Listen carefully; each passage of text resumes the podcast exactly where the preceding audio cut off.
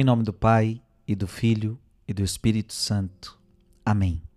Deus abençoe muito você. Deus abençoe muito a sua família.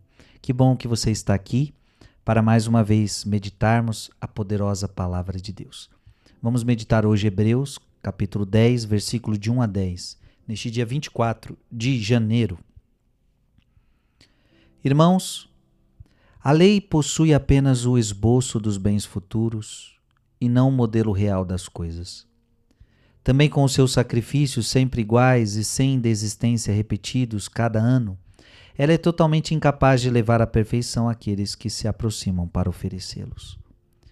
Se não fosse assim, não se teria deixado de oferecê-los, se os que prestam culto, uma vez purificados, já não tivessem nenhuma consciência dos pecados?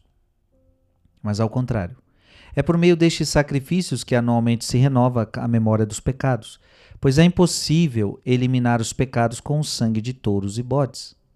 Por isso, ao entrar no mundo, Cristo afirma: Tu não quiseste vítima nem oferenda, mas formaste-me um corpo. Não foram do teu agrado holocaustos nem sacrifícios pelo pecado. Por isso eu disse: Eis que eu venho. No livro está escrito a meu respeito: Eu vim a Deus para fazer a tua vontade. Depois de dizer: Tu não quiseste nem te agradaram vítimas, oferendas, holocaustos, sacrifícios pelo pecado, coisas oferecidas segundo a lei, ele acrescenta: Eu vim para fazer a tua vontade. Com isto, suprime o primeiro sacrifício para estabelecer o segundo.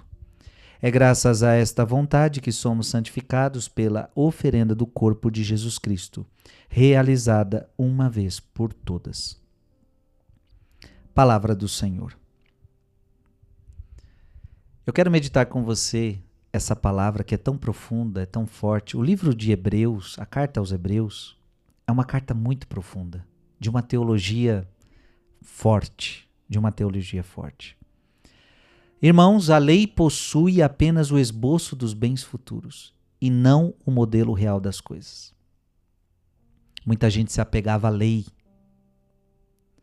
Jesus, Jesus veio ensinar que a lei não salva. A lei, minha gente, é um esboço.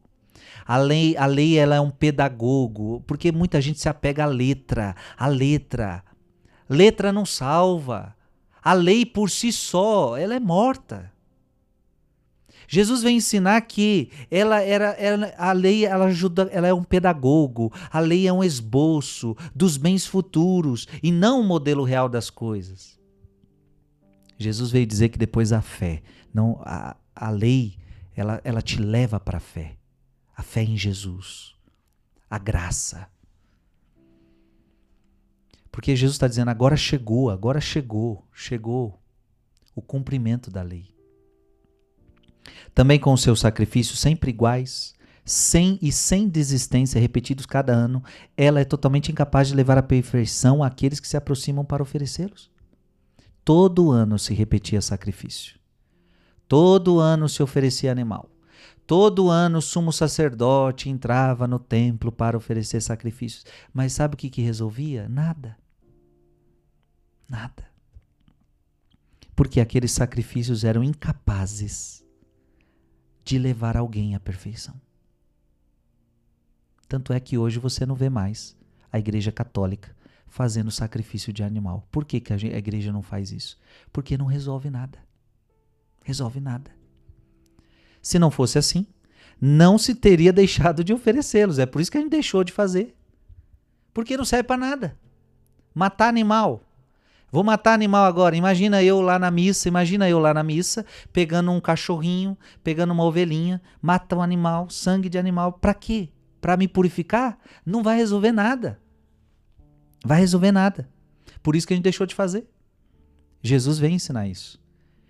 Se os que prestam culto, uma vez purificados, já não tivessem nenhuma consciência dos pecados, mas ao contrário, é por meio destes sacrifícios que anualmente se renova a memória dos pecados, pois é impossível, impossível eliminar os pecados com o sangue de touros e bodes.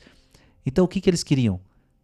Eliminar o pecado com o sangue de animal. Não, não, o animal é inferior ao ser humano. Nunca que um sangue de animal vai purificar o meu pecado. Nunca. Isso é impossível. isso tinha que deixar de existir. E veja, a Bíblia, a Bíblia não condena o matar um animal para comer.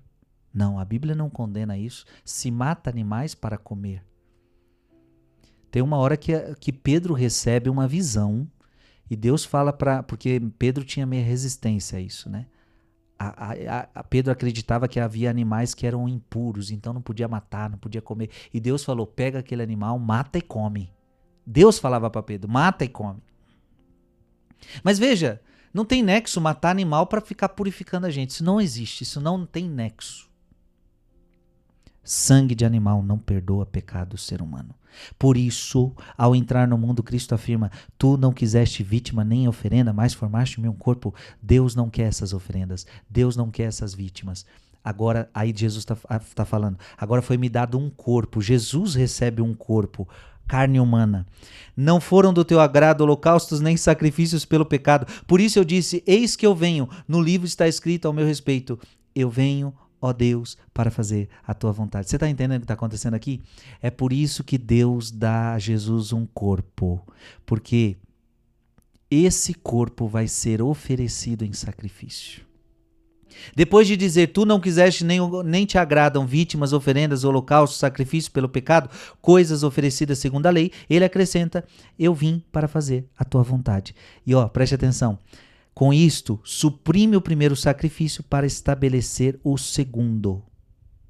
Então agora o primeiro sacrifício foi suprimido. Não se mata mais animal, não resolve para nada, não apaga pecado. Agora está se inaugurando um segundo, um segundo sacrifício. É graças a esta vontade que somos santificados pela oferenda do corpo de Jesus Cristo, realizada uma vez por todas. Que fantástico! Ou seja, foi eliminado a matança de animais como sacrifício para perdoar pecados, porque isso não resolvia nada. Agora, morreu Jesus na cruz. Por vontade do Pai, Jesus fala: Eu vim, ó Deus, eu vou fazer tua vontade. O filho entrega-se é morto numa cruz. E esse, essa morte é um sacrifício por nós, em expiação dos nossos pecados. Agora não é sangue de animal que está sendo derramado, agora é sangue de Cristo, agora é sangue santo, agora é santo que perdoa pecado. E agora não precisa também repetir esse ato. Uma vez só foi feito e para sempre você foi lavado, santificado, salvo, redimido. Que fantástico! Que Deus te abençoe. Agora a gente precisa se entregar a este mistério. Pai, Filho e Espírito Santo. Amém.